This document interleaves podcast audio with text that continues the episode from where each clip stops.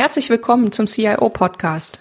Hier hören Sie Innovatives für CIOs, IT-Führungskräfte und Unternehmer. Anregungen und Impulse bekommen Sie rund um die Themen der IT-Strategie, der digitalen Transformation und für Systeme zur Entscheidungsunterstützung. Mein Name ist Petra Koch, ich bin IT-Strategie- und Transformationsberaterin und freue mich, dass Sie heute eingeschaltet haben. Lassen Sie sich inspirieren und genießen Sie den Podcast auf dem Weg zur Arbeit, im Flieger oder von wo auch immer Sie gerade zuhören. Viel Spaß! Hallo und herzlich willkommen zum CIO-Podcast Folge 49. In der heutigen Folge geht es um ERP-Systeme und das Unternehmensdatenfundament. Zu diesen Themen spreche ich mit Professor Axel Winkelmann. Mit der Fragestellung, wie sich Geschäftsmodelle und damit das Datenfundament des Unternehmens verändern, beschäftigt sich Professor Axel Winkelmann gemeinsam mit seinen Mitarbeitern an der Universität Würzburg und er ist dabei Experte und Spezialist für Unternehmenssoftware, insbesondere ERP-Systeme. Zu diesem Zweck betreibt er an der Universität Würzburg das wohl größte Labor für Unternehmenssoftware für Forschung und Lehre in Deutschland. Er ist aktiv in zahlreiche Auswahl- und Einführungsprojekte betrieblicher Standardsoftware eingebunden und arbeitet darüber hinaus eng mit zahlreichen Softwareherstellern zusammen. Wöchentlich berichtet er außerdem im ERP-Podcast, einem deutschsprachigen Audiopodcast über Unternehmenssoftware. Den finden Sie unter www.erp-podcast.de über neue Erkenntnisse und Anforderungen in Bezug auf den Einsatz von betrieblicher Standardsoftware in Unternehmen. Freuen Sie sich also mit mir auf ein spannendes Interview zum Thema ERP-Systeme mit Professor Winkelmann. Viel Spaß! Seit einigen Jahrzehnten sind sie am Markt. Heutzutage hat jedes Unternehmen nahezu ein solches System. Die Rede ist vom ERP-System, kennt eigentlich so gut wie jeder. Jetzt fragen wir uns aber trotzdem, was macht denn den Kern eines solchen Systems aus und warum sind die ERP-Systeme heute aus den Unternehmen nicht mehr wegzudenken? Was würden Sie sagen?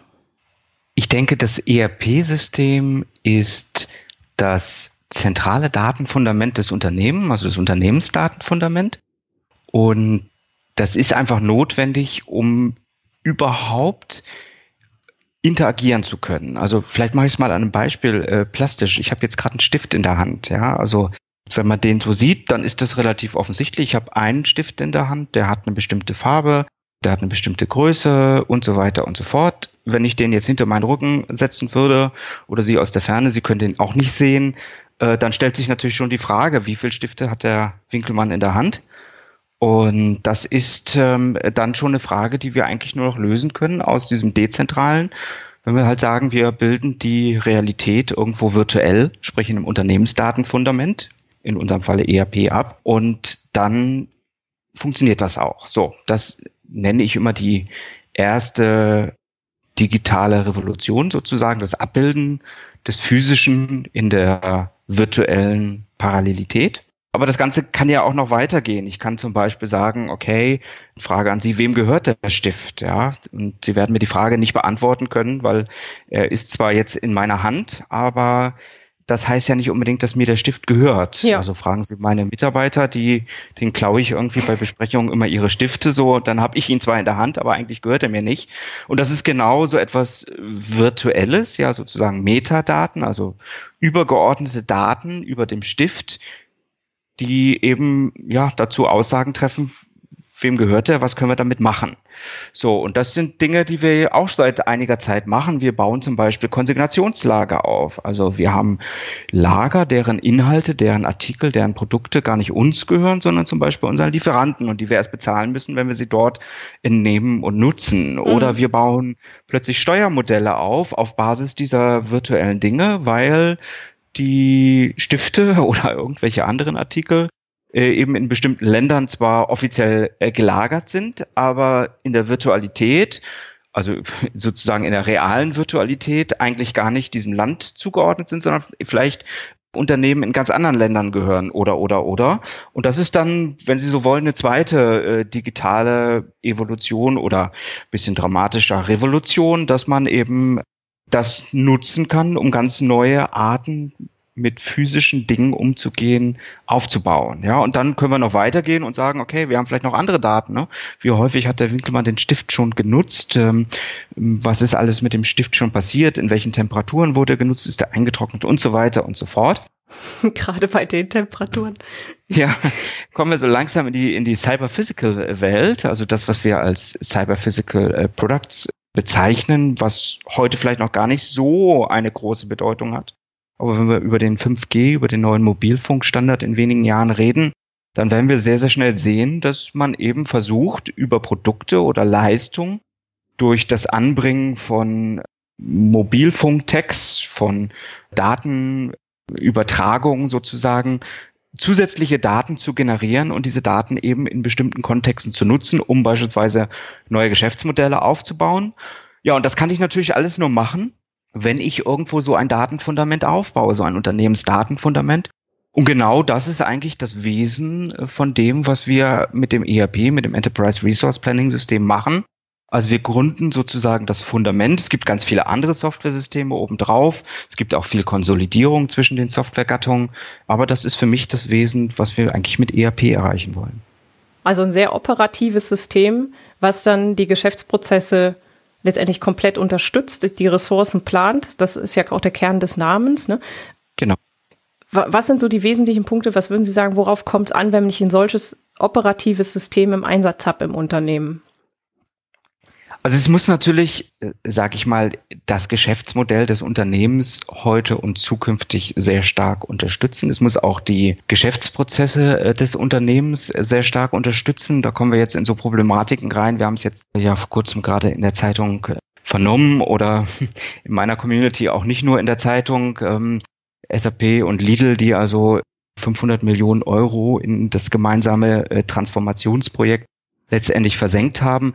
Das sind dann so typische Probleme, wo Software und Unternehmen, ich kann es nicht alles beurteilen, aber unter Umständen nicht zusammengepasst haben oder man im Unternehmen nicht hingegangen ist und reorganisiert hat, also die Prozesse auf die Software angepasst hat.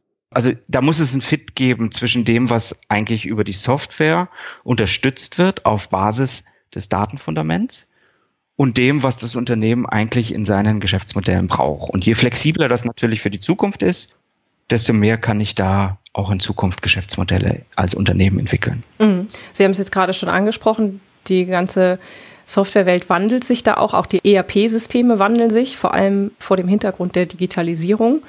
Ist ja zum einen ein solides Fundament für Daten und Prozesse im Unternehmen super wichtig. Was sollten CIOs und IT-Manager bei der Weiterentwicklung in diesem Rahmen hinsichtlich ERP-Systemen berücksichtigen? Und was ist so Ihr Eindruck, wie wandeln sich die ERP-Systeme auch?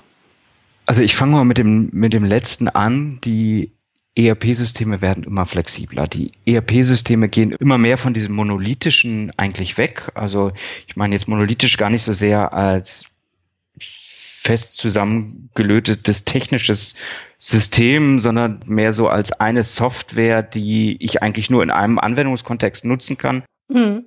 Heutige Systeme sind da eigentlich viel offener, können in unterschiedlichen Kontexten sozusagen als Business-Plattformen genutzt werden. Natürlich gibt es ein Kernsystem, aber darüber hinaus baue ich entlang der Geschäftsmodelle, entlang der Prozesse sozusagen das System so auf, wie ich es in dem Moment brauche. Ich greife mir also einzelne betriebswirtschaftliche Funktionalität, einzelne Daten aus diesem darunterliegenden Datenfundament, um es dann im Geschäftsmodell sozusagen aufzubauen, ja.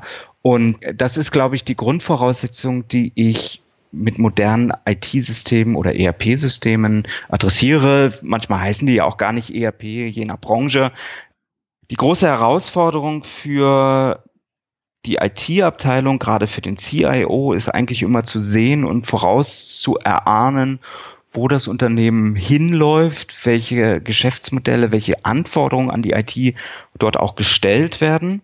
Und Sie können heute die modernste Software einsetzen. In fünf Jahren wird wieder irgendein Geschäftsmodell äh, sich entwickeln, was dann vielleicht mit der modernen Software von heute auf diese Art und Weise nicht mehr unterstützt werden wird. Also wir kennen das aus der Vergangenheit oder auch aus der Gegenwart, dass dann viele Fachabteilungen Schatten-IT aufbauen, also ja. das berühmte CRM-System im Vertrieb was dann, weil das ERP-System das noch nicht unterstützt hat, diese Funktionalität, einfach so Stickung gekauft wurde. Das sind natürlich Probleme, die ich als CIO immer wieder habe und wo ich wahrscheinlich auch alle paar Jahre einfach konsolidieren muss und in neuen Projekten, wir sagen so alle 10, 15 Jahre, sag mal, den, den Status quo wieder erheben muss und, und in einem neuen System, in einem neuen Projekt dann auch wieder zusammenführen muss. Mhm. Ja. Wir kämpfen heute noch sehr, sehr viel mit, mit Excel. Excel ist ein tolles Tool. Irgendjemand hat mal gesagt, es ist das größte ERP-System der Welt. Ja, bei manchen Unternehmen wird so genutzt. ja, ich habe, ähm, also wenn Sie einmal mitgekriegt haben, was dort auch für Rechtsstreitigkeiten auf Basis von Excel ausgefochten werden, was dort auch für Probleme auf Basis von Excel entstehen können, weil es eben nicht compliant ist, weil es eben nicht nachverfolgbar ist, was innerhalb der Datenbasis von Excel gemacht wird, weil diese Tabellenblätter einfach weitergeschickt werden innerhalb des Unternehmens, weil es, ja. äh, sag mal, sich widersprechende Tabellen, Dateien sozusagen gibt in, in den unterschiedlichen Abteilungen, weil man dann ins, ins Streiten kommt, wer hat denn jetzt die richtige Kennzahl auf Basis von Excel und so weiter und so fort. Also da gibt es ganz, ganz viele Mechanismen eigentlich, die gegen diese Flexibilität von Excel als losgelöstes Tool sprechen. Moderne ERP-Systeme versuchen aber natürlich das Beste aus beiden Welten zu integrieren und sagen dann, okay, äh, so ganz werden wir Excel auch nicht aus den Unternehmen verbannen. Wir müssen es zum Teil des kontrollierbaren Unternehmensdatenfundaments machen. Und dann werden sozusagen die Daten aus dem ERP-System ausgecheckt nach Excel. Alle Veränderungsschritte innerhalb von Excel überprüft und die Daten werden dann zurückgespielt in das ERP-System, sodass dort eben auch Historie vorliegt, wer hat welche Daten wie angefordert und modifiziert. Genau, das kenne ich auch aus vielen Management-Reporting-Systemen und Unternehmensplanungssystemen, da ist es ja ähnlich, ne? Genau. Wenn ich auch die Daten per Excel schicke, habe ich auch keine Nachverfolgbarkeit und irgendwann sind die verschiedenen Versionen im Umlauf und keiner weiß mehr, was stimmt denn jetzt.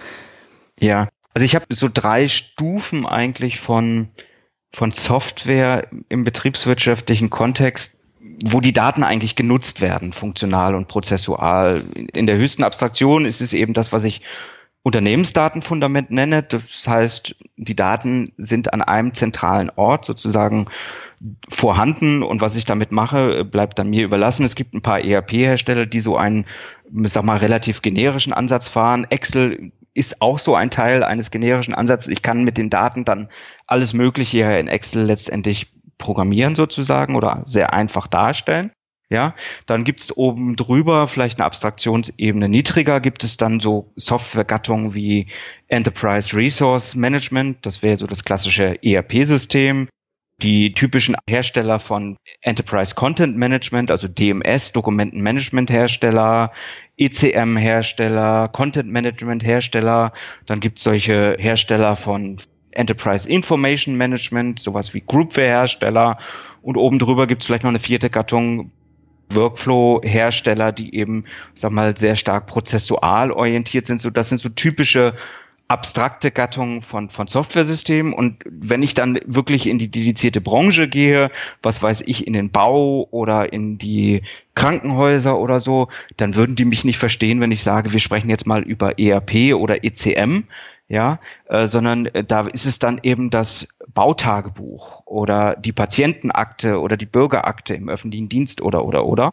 Ja, also ganz konkrete Funktionalität, der Branche sozusagen, aber natürlich auf Basis eines Datenfundaments, ja. Und jeder ECM-Hersteller würde halt Bautagebuch auch sagen, ja Mensch, können wir doch eigentlich auch, ja. Aber die sind halt auf unterschiedlichen Abstraktionsebenen und äh, unterschiedlichen Funktionalitäten. Der eine adressiert wirklich ganz konkret den Bau mit seiner Funktionalität und nur den Bau und der andere hat er halt ein bisschen abstrakter entwickelt und adressiert hier ganz unterschiedliche Branchen damit, was dann natürlich angepasst werden muss auf das jeweilige Unternehmen. Mhm.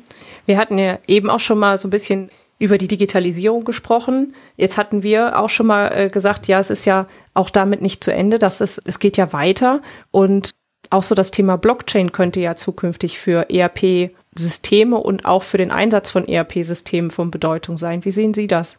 Also wir haben jetzt gerade ein großes Projekt, das wird äh, demnächst auch starten, PIMCOW, wo wir eben auch schauen, ob man dezentrale Ansätze und so ein Mechanismus ist ja letztendlich die Blockchain, mhm. die, die eben nicht manipulierbar sind. Das ist die Idealvorstellung dahinter, ob man die auch nutzen kann, um sag mal, gerade im Datenaustausch zwischen ERP-Systemen Daten nicht oder manipulationssicher sicherzustellen, also sozusagen die Transaktionen zwischen verschiedenen Systemen, und das haben wir ja zunehmend in Wertschöpfungsnetzen, dass man die dort abspeichern kann, um eben zu sagen, jawohl, alle Lieferanten, alle Partner der Wertschöpfungskette haben diese Daten eben manipulationsfrei von der vorgelagerten Stufe erhalten haben sie in einem bestimmten Format, auch das ist nicht vom, äh, manipuliert worden, erhalten. Äh, also solche Dinge kann ich mir durchaus vorstellen. Für das individuelle ERP-System sehe ich den Nutzen von dezentralen Mechanismen wie Blockchain eher so in, in Konzern, in Holdingstrukturen. Mhm. Weniger in einem äh, Firmenkontext, wo es sozusagen nur einen Mandanten gibt. Aber wenn ich die Blockchain ein bisschen aufdrösel, dann habe ich zwei Mechanismen. Das ist einerseits dieser dezentrale Blockchain-Mechanismus und im gleichen Atemzug wird dann auch immer gerne der sogenannte Smart Contract genannt, ja. was ja nichts anderes ist als sozusagen algorithmischer Vertrag. Das heißt, ich schreibe einmal in Softwarecode, wenn bestimmte Ereignisse passieren beispielsweise zwischen verschiedenen Wertschöpfungspartnern äh, was weiß ich, tausche mir Ware aus mit den Lieferanten, also Ware gegen Zahlung und so weiter, dann werden eben über diesen vertraglichen Algorithmus, diesen Smart Contract sozusagen äh, die Zahlungen angestoßen. Äh, diese Art von, von Mechanismen, die können wir eigentlich losgelöst sehen von dem eigentlichen äh, Blockchain-Mechanismus. Und das sehe ich als ganz, ganz starken Moment, und das wird äh, zunehmend auch kommen, dass wir eben versuchen, größtmögliche Automatisierung in die BWL-Welt reinzuziehen. Dafür brauchen wir das Datenfundament, dafür brauchen wir die ERP-Funktionalität, die ERP-Prozesse. Und dann können wir eben sowas machen, dass wir eben algorithmisch sozusagen Verträge aufsetzen zwischen verschiedenen Partnern und dann laufen Zahlungen eben von links nach rechts oder von rechts nach links oder so. Jetzt haben wir ja schon ganz oft darüber gesprochen, dass Unternehmen ein solches Unternehmensdatenfundament aufbauen sollten, sprich also auch ein ERP-System im Einsatz haben sollten. Was sind so Ihre Erfahrungen?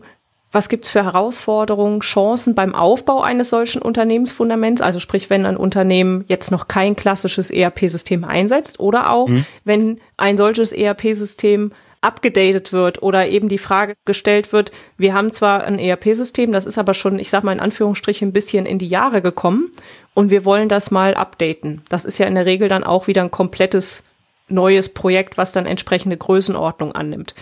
Mhm. Also ich fange mal mit dem leichteren Fall an. Mhm. Das sozusagen das Updaten. Es gibt eine Reihe von Risiken, die ich in solchen äh, Projekten immer habe. Mitarbeiter haben sich an irgendwelche Prozesse gewöhnt. Ja. Es gibt bestimmte Bereichsfürstentümer.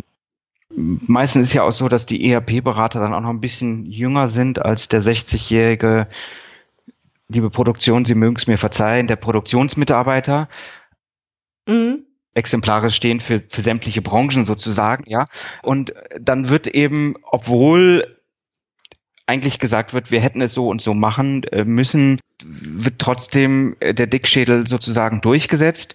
Und äh, das ist genau das Problem, was man natürlich hat, wenn man bestimmte eingefahrene Dinge hat. Und es ist ja auch so, dass ein Standard-Software-System, wie es im Regelfall ein ERP-System ist und auch sinnvollerweise sein sollte, eben nicht ähm, dafür taugt, wirklich 100 Prozent der Funktionalität oder Funktionserwartung und Prozess Notwendigkeiten des Unternehmens abzubilden. Ja, also ein Teil kann ich dadurch erledigen, dass ich eben sage, okay, ich reorganisiere mein Unternehmen, äh, ich verändere selber die Prozesse.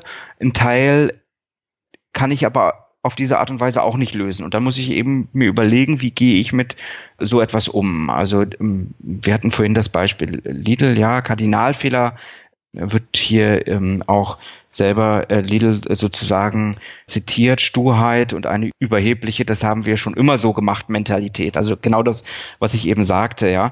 Ähm, es gibt noch eine Reihe von weiteren äh, Problemen, die ich immer wieder in diesen Projekten habe, nämlich beispielsweise, das ist das erste Mal, dass wir so ein Projekt machen. Wir unterschätzen die Komplexität des Projektes. Die Mitarbeiter, die mitarbeiten sollen, die sogenannten Key-User, bekommen nicht genügend Zeit eingeräumt, haben kein Interesse am Projekt, stehen kurz vorm Ruhestand, wollen das Projekt deswegen nicht, lehnen es sogar ab, versuchen auch noch gegen das Projekt zu arbeiten. Dann gibt es sicherlich auch externe Probleme, wie beispielsweise, dass das Beratungsunternehmen nicht ausreichend Kapazität zur Verfügung stellen kann, die falschen Mitarbeiter zur Verfügung stellt und, und, und, und, und. Das heißt nicht, dass jedes Problem bei jedem Projekt auftaucht, aber es sind Möglichkeiten, die passieren können. Mhm. So, und jetzt hatten Sie gesagt, wenn ich sozusagen auf der grünen Wiese anfange. Genau. Also es gibt ja auch noch heute, wir schreiben auch irgendwie das Jahr fünf, würde ich mal so sagen, der zweiten äh, digitalen Transformationswelle, nachdem wir das ja alle schon mal durch hatten zu Zeiten der New Economy und es dann massiv abgeflacht ist, ist ja irgendwie 2012, 2013, 2014 wieder massiv in den Medien aufgetaucht. Mhm.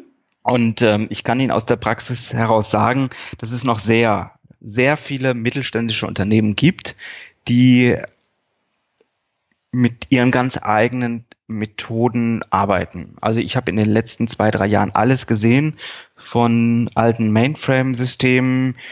Ich habe Systeme gesehen, wo man gesagt hat, da ist ein Dongle dran und das läuft nur noch bis 31.12. des nächsten Jahres. Die Firma gibt's nicht mehr so richtig. Ich habe den Programmierer im Ruhestand erlebt. Ich habe sogar den Taschenrechner noch in den Unternehmen gesehen. Ja, und Excel habe ich eigentlich in fast jedem Unternehmen gesehen. Mhm. Und diese Unternehmen wollen jetzt mit dem Versprechen, wir können alles automatisieren, quasi in diese schöne neue Welt, Unternehmensdatenfundament, Vollintegration, ERP eigentlich reingehen. Und jetzt ähm, passiert neben den ganzen Dingen, die ich eben schon genannt habe, und wahrscheinlich habe ich jetzt noch äh, spontan fünf Sachen nicht aufgezählt, passiert Folgendes. Diese Unternehmen sind betriebswirtschaftlich überhaupt noch nicht gereift. Das heißt, die arbeiten noch mit sehr vielen Ad-Hoc-Prozessen. Also nach dem Motto, hey Money, sag mal, was kosten die Bananen? Mhm. Das sind so typische Ad-Hoc-Prozesse, die dazu führen, dass die Prozesse natürlich vermeintlich wahnsinnig flexibel sind, aber so in der Zukunft nicht gelebt werden können. So. Und jetzt kommt ein zweites Phänomen, Datenintegration, also das Zusammenführen der Daten aus dem gesamten Unternehmen, bedeutet auch immer, dass die Unternehmen zukünftig dort in das System eingegeben werden, wo sie das erste Mal aufschlagen.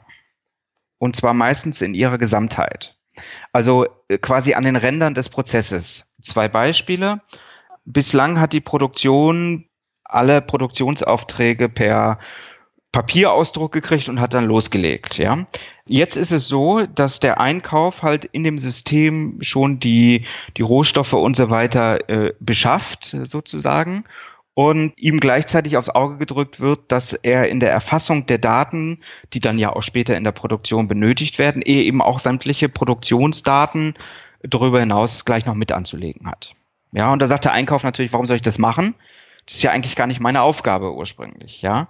Also für den Einkauf verschlechtert sich an der Stelle etwas, aber für die Produktion verbessert sich natürlich der Auskunftsstatus, die Autom ähm, Automatisierungskapazität und so weiter und so fort. Das heißt, wir haben eigentlich ein Gesamtoptimum über das Unternehmen, aber wir haben unter Umständen eine lokale Verschlechterung an den Rändern, sprich da, wo die Daten sozusagen das erste Mal auftreten im Einkauf, Gleiches Phänomen sehen wir immer wieder, wenn wir CRM ähm, eigentlich haben, also Customer Relationship Management. Mhm. Leute oder Unternehmen, die eben solche Funktionalität, so ein System, ich nenne jetzt Namen, Salesforce ist ja meistens dann immer in aller Munde, einführen wollen. Da stellen die dann plötzlich fest, dass der Vertriebler, der eigentlich immer zum Kunden rausfahren soll und hinterher irgendwie noch ein bisschen Protokoll schreibt in aller Kürze, damit dann der Innendienst das abtippt und so weiter, plötzlich selber sämtliche Daten erfassen soll in dem System. Ist ja auch logisch, ja, warum soll es doppelt irgendwie gemacht werden im Innendienst und im Außendienst und so weiter? Nur das führt natürlich dazu, dass der Vertriebler sagt, Moment, erstens, das ist mein intrinsisches Wissen, das will ich ja gar nicht rausgeben. Ja. Und zweitens, ich soll doch eigentlich die Zeit beim Kunden verbringen und nicht damit irgendwelche Berichte äh, zu pflegen. Ja, und diese sag mal, Ablehnung dieser Neuerungen, die da kommen, die führen eben dazu, dass solche Projekte unter Umständen auch scheitern können. Und das ist ein ganz spannendes Phänomen. Und das sehen Sie natürlich, je niedriger der Reifegrad eines Unternehmens ist, desto mehr sehen Sie diese Effekte eigentlich. Sie, Sie hatten jetzt eben ja auch gesagt, das ist halt häufig im Mittelstand auch. Es gibt ja aber auch Mittelständler, die sind schon sehr gut präpariert, sag ich mal. Die haben schon einen hohen Reifegrad auch. Und was ich da häufig feststelle, ist dann die Frage, schneidet man alte Zöpfe ab? Ja, geht man also den Weg und sagt, wir nutzen jetzt die Chance und bauen das Ganze nochmal neu auf? Oder versucht man im Grunde, wie Sie das eben auch schon mal skizziert haben, das, was man jetzt hat, so die Welt, die man kennt, ne, einfach in das neue System nochmal abzubilden? Ja, das ist eine gute Frage, ne? Da ist Lidl auch zum Beispiel drüber gestolpert. Also ich greife immer das Beispiel raus, weil wir ja. haben das ja ein bisschen voraufgezeichnet und das ist gerade ein ganz aktuelles Thema. Die hatten dann zum Beispiel das Problem, dass sie ihre Warenbestände oder die Warenwirtschaft nach Verkaufspreisen äh, gesteuert haben. Ja, das ist anders als viele Konkurrenten, während das SAP-System, mit dem die arbeiten sollten, eben standardmäßig Einkaufspreise zur Bewertung der Warenbestände herangeführt hat. Ja, also mhm. da clashen eigentlich zwei Welten zusammen. Ein Geschäftsmodell, was sich hier über Jahrzehnte bewährt hat, kommt auf ein ich nenne es mal Best Practice System sozusagen, ähm, was eine bestimmte Art von prozessualer Vorstellung hat. Das ist nun mal bei Standard-Software-Systemen so, dass es bestimmte Gegebenheiten ergibt. Und dann muss man sich eben überlegen, ist das, wie wir das bisher gemacht haben, wirklich auch in Zukunft etwas so, wie wir das machen wollen, mit allen Konsequenzen, die es dann auch für die IT bedeutet? Oder können wir uns darauf einlassen, äh, dass wir Dinge eben anders machen als in der Vergangenheit?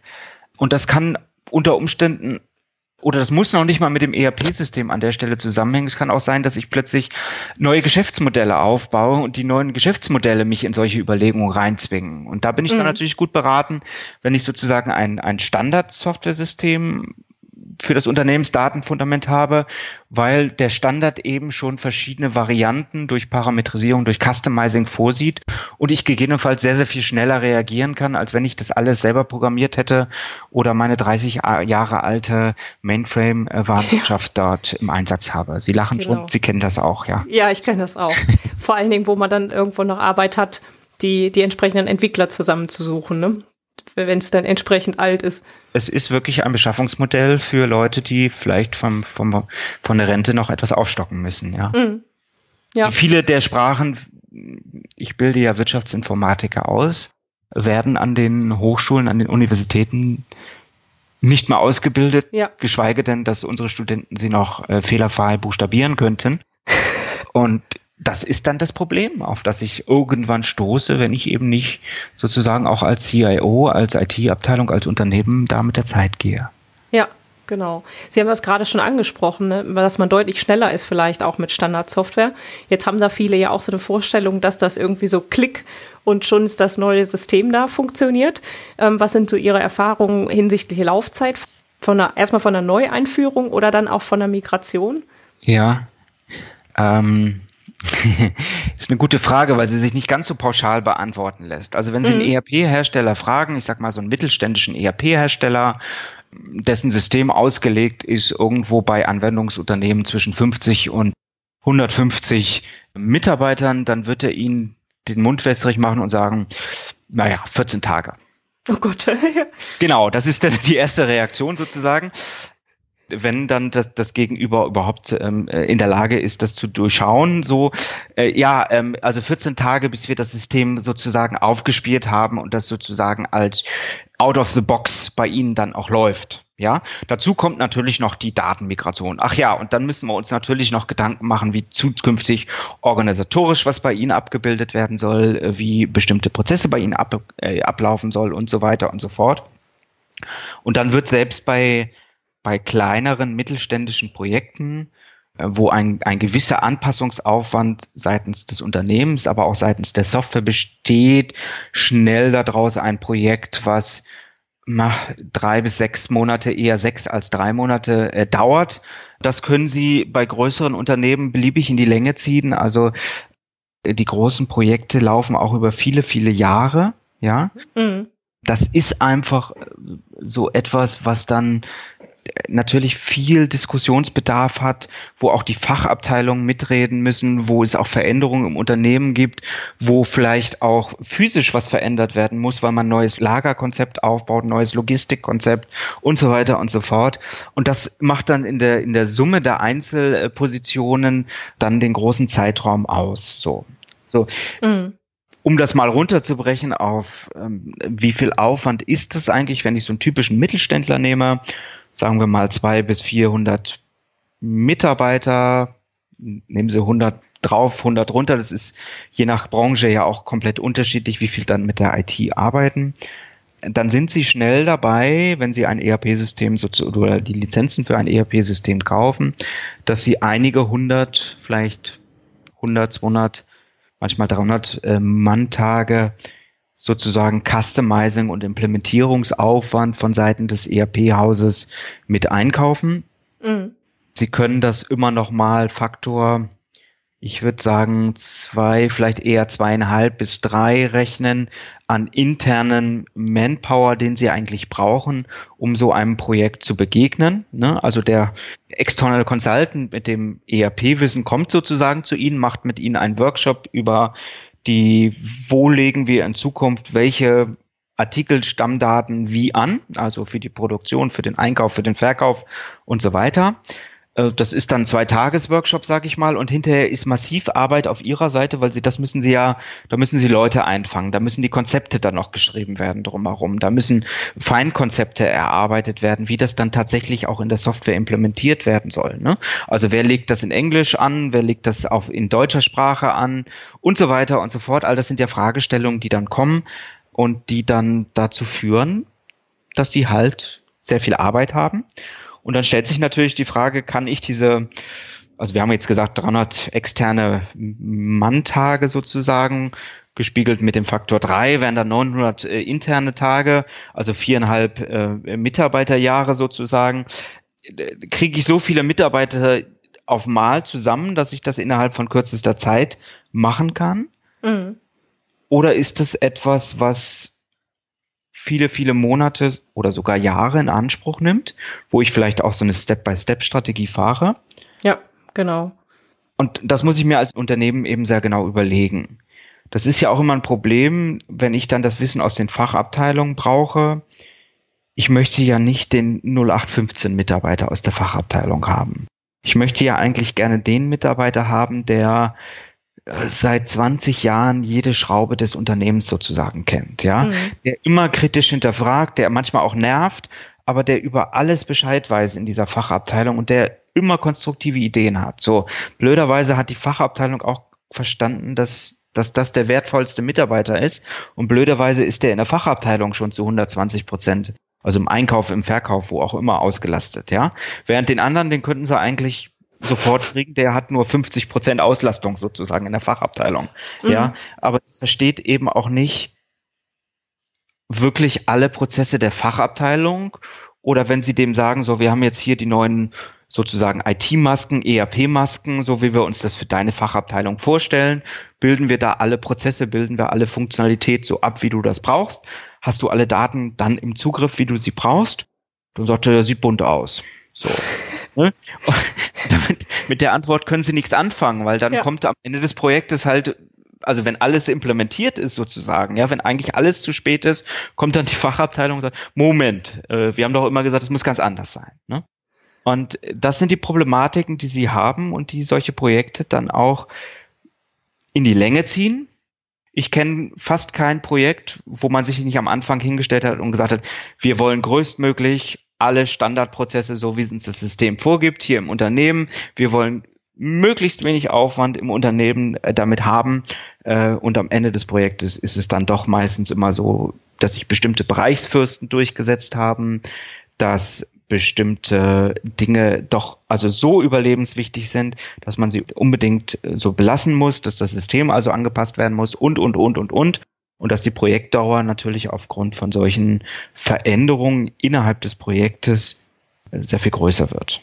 Ja, wir haben uns ja jetzt ganz viel über ERP-Systeme unterhalten und viele Mittelständler vor allem, kriege ich zumindest so mit, sie hatten das auch gesagt, dass sie das häufig hören, sind äh, mit der aktuellen Marktsituation, was ERP-Systeme angeht, häufig konfrontiert, wenn es um Releasewechsel geht, eben oder wie gesagt neue Implementierung. Und dann stellt sich ja die Frage, was gibt's denn eigentlich auf dem ERP-Markt alles und was ist denn jetzt das beste System für mich?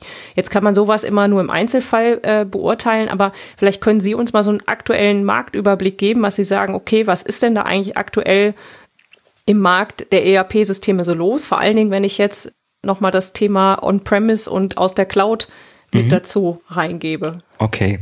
Also es, es gibt ja so einen alten Streit sozusagen Individual versus Standard-Software im Unternehmen. Dieser Streit ist, denke ich, in nahezu allen Branchen zugunsten eines ERP-Standardsystems entschieden. Wer dazu ein bisschen Informationen haben möchte, den verweise ich auch gerne auf meinen ERP-Podcast, wo ich glaube Folge 4 oder so ist es, äh, auch mal eine Folge dazu gemacht habe. Also das ist eigentlich kein Thema mehr, weil sie individual so langsam entwickeln. Ähm, da sind sie quasi in fünf Jahren haben sie dann die Anforderungen implementiert, entwickelt, die sie eigentlich heute haben. Nur blöderweise sind ihre Anforderungen ja auch fünf Jahre weiter gereift sozusagen. Mhm. Und wenn da ein neues Geschäftsmodell kommt, dann können sie es halt nicht in der Individualsoftware umsetzen. Das Standardsystem ist eben für viele Unternehmen gemacht, kann da flexibler, schneller parametrisiert und äh, gecustomized werden.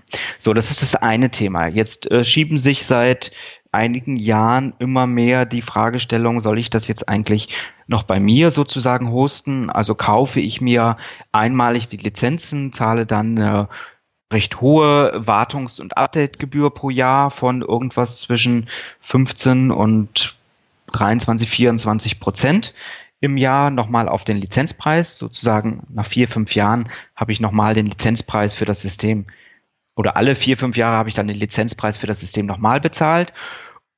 Habe aber auch das Problem, äh, dass wenn ich die Lizenzen auf einmal kaufe, dass ich sie auch steuerlich nicht sofort ansetzen kann, sondern das ganze Jahr abschreiben muss.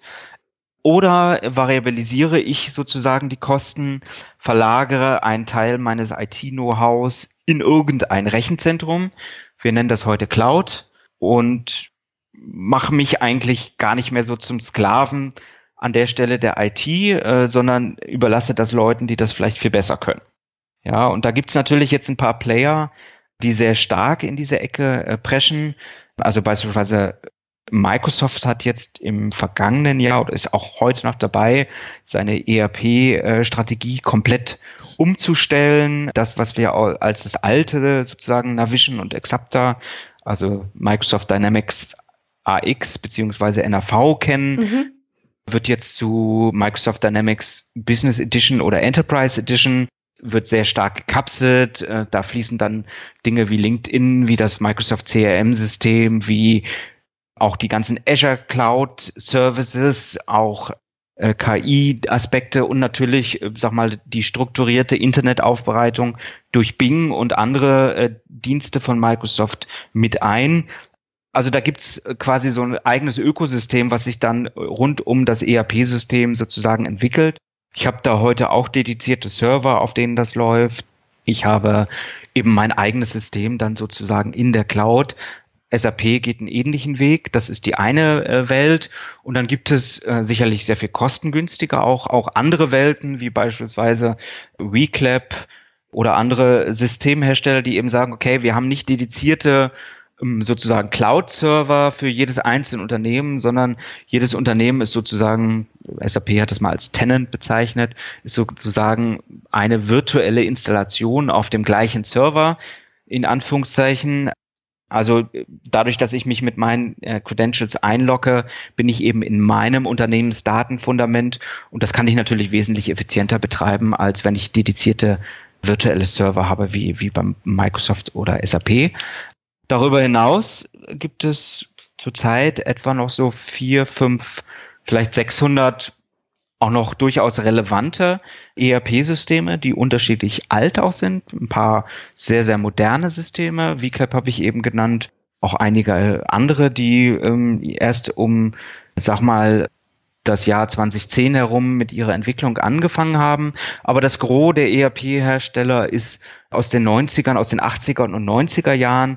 Das heißt, die, die Betriebswirtschaft ist natürlich in den Systemen sehr stark gereift aber gleichzeitig ist natürlich auch die Technologie, wie sage ich das jetzt, ähm, also etwas anders als äh, wenn man heute anfangen würde, das System zu entwickeln. So ist das vielleicht vorsichtig umschrieben. Ja, alles klar. Genau, das ist ja auch immer zu dem Zeitpunkt dann entsprechend gemacht, wie es dann, wie Sie sagen, eben genau da am besten gepasst hat auch, ne? Das ist halt auch ein Trade-off, ja. Also Sie müssen sich natürlich überlegen, wenn Sie in Ihrer Branche ein passendes System äh, suchen. Es gibt ein paar passende Systeme, so, und dann haben Sie das gefunden, was also am besten passt. Das ist aber 30 Jahre alt. Nehmen Sie jetzt in Kauf, dass die Technologie vielleicht ein bisschen älter ist, dass Sie nicht über alle Module sozusagen Drag and Drop machen können, nicht Steuerung C, Steuerung V machen können und, und, und. Oder sagen Sie, ich setze lieber auf ein ganz, ganz, ganz neues System und verzichte damit auf das ein oder andere betriebswirtschaftlicher Funktionalitäten, was noch nicht in einem System drin ist. Ja, sehr gut. Wir haben schon über vieles gesprochen. Sie haben ja jetzt auch schon einiges erläutert, vor allen Dingen auch im Hinblick auf den ERP-Markt. Ich denke, die Hörer, die das sehr dediziert interessiert, die sind ja auch in ihrem Podcast bestens aufgehoben. Da haben sie ja ganz, ganz viel zum Thema ERP-Systeme schon ja, bereitgestellt und sie haben noch, wie ich finde, ein sehr, sehr schönes Informationsangebot, was kostenfrei ist für ERP-Systementscheider geschaffen. Das ist ja die DigiConf für ERP-Systeme.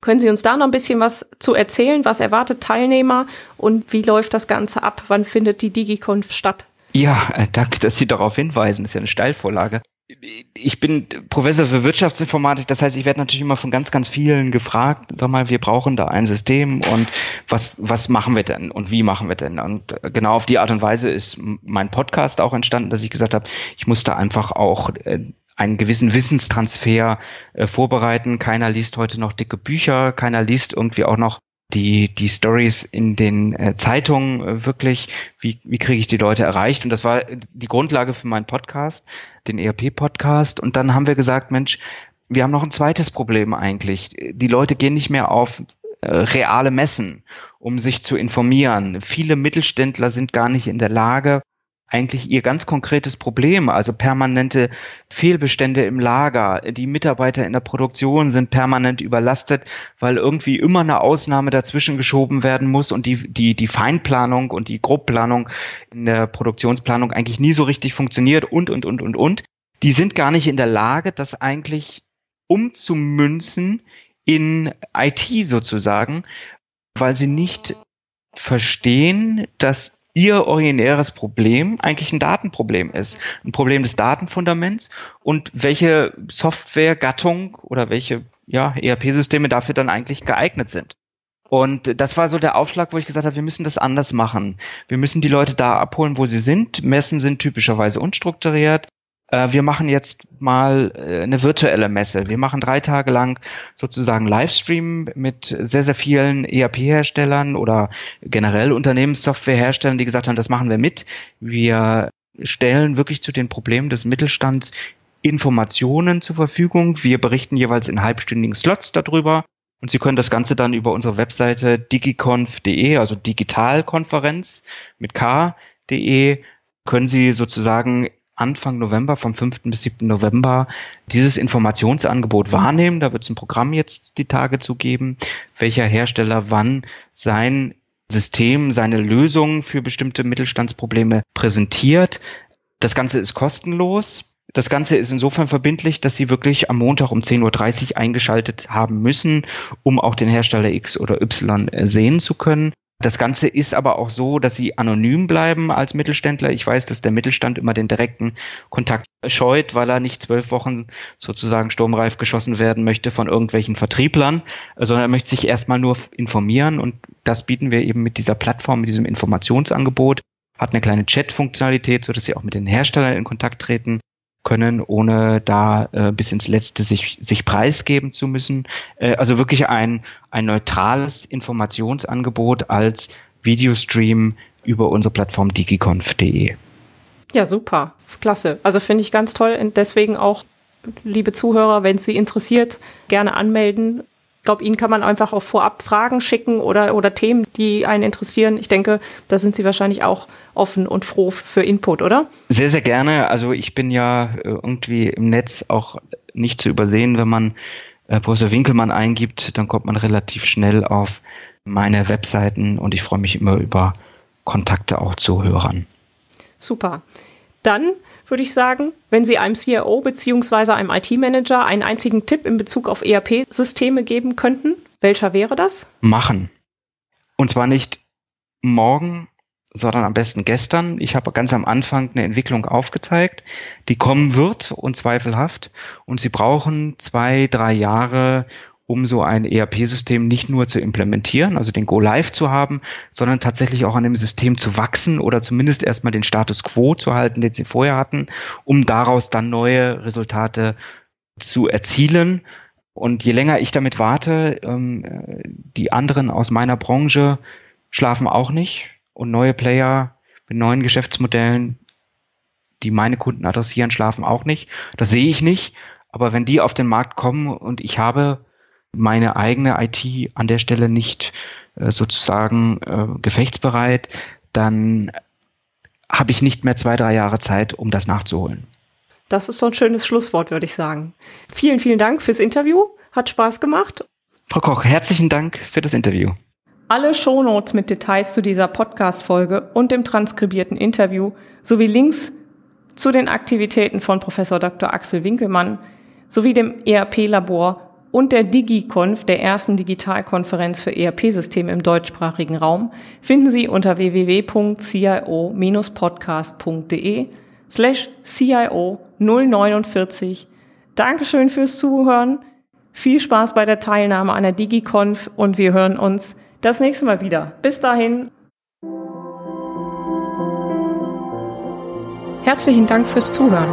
Sie hörten den CIO-Podcast mit Petra Koch. Wenn Ihnen der Podcast gefallen hat, freue ich mich über eine Bewertung bei iTunes. Sie helfen damit, den Podcast bekannter zu machen. Alle Shownotes zum Podcast finden Sie unter www.cio-podcast.de. Dankeschön und auf Wiederhören.